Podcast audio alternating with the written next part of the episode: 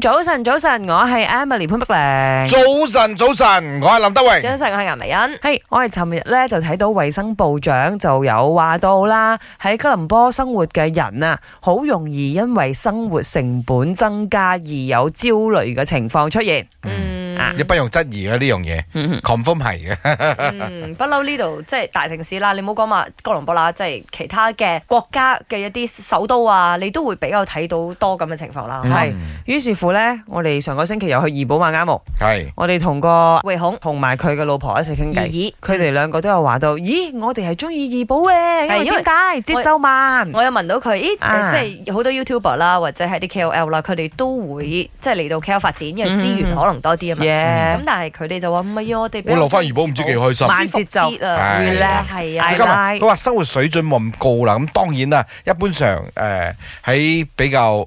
誒支持遠啲嘅地方，比較鄉區啲嘅地方咧，嗯佢生活水準冇咁高，但係佢嘅收入都可能相對地咧唔會咁 高。係啦。嗯咁啊，當然呢啲係取捨啦吓。今日咧就要問你啦，咪我要講嘢，你更加中意 KL 都市嘅熱鬧，或者係城鎮嘅慢生活節奏呢？嚟，我哋三二一一齊講啊！嗯三二一城 KL，市，城市 唔係因為我哋慣咗，我哋又冇土生土長 KL 人係係啊！又又冇當係一個問題，因我為嗯同大家分享啦，因為其實都好多人喺下邊留言就話：咦，我中意 New Zealand 咁嘅生活。我之前真係去過紐西蘭玩， 嗯差唔多十日左右啦唔。係一我覺頭得我半自己好個似月，發咗毛啊嘛換咗都抽一頭筋半個月可能黐得線呢嘅，長時間唔得啦。所以我哋三個都係屬於唔得嘅。但係林生，你唔係成日講要翻怡寶種菜嘅咩？係唔係呢個時間啊嘛？八十歲嘅時時候， 九啊歲咁啊，未翻鄉下耕田啦，但係我身邊咧喂真係咁啊有嗰啲廿幾歲嘅少男少女 咧，嗯佢嚟咗 KL 生活之後咧，佢哋唔慣，佢哋都要翻便靚啊，都係要翻怡保嘅。 喺檳城係開心㗎。你好嗯似我哋嘅音樂總監 Emily 方檳城佢唔算咯，佢算城市咯。都 relax 嘅，哇嗰度比起 KL 哦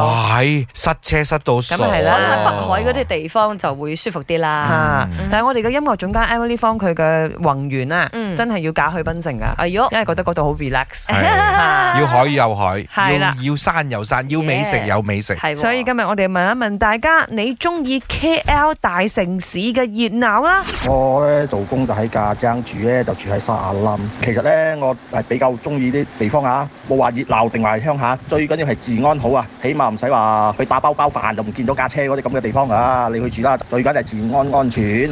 三位主持人，你哋好。俾我揀嚟講，我會揀城市啦。雖然我比較想要慢節奏嘅生活，咁啊喺城市咧都可以㗎，因為起碼城市比較多商場啊之類咁啊都有啦嘛。咁樣想休息嘅時候，想誒、呃 relax 嘅時候，就可以去戲院睇下戲，或者去商場行下街食下飯。誒、呃如果係喺誒家鄉嘅話，就冇咁方便去揾到商場行街㗎啦。咁啊嘅話題咧，我覺得應該大部分嘅人都係一樣嘅心態喎。後生嘅時候，梗係中意熱鬧啲嘅咯，happening 啲嘅咯。咁年紀比較大咗嘅時候，就梗係希望揾一個比較靜啲嘅地方，可以可以放慢啲腳步，可以 relax 下咯，可以 enjoy 下個 life 咯。呢啲我覺得大部分人都係想我要嘅嘢。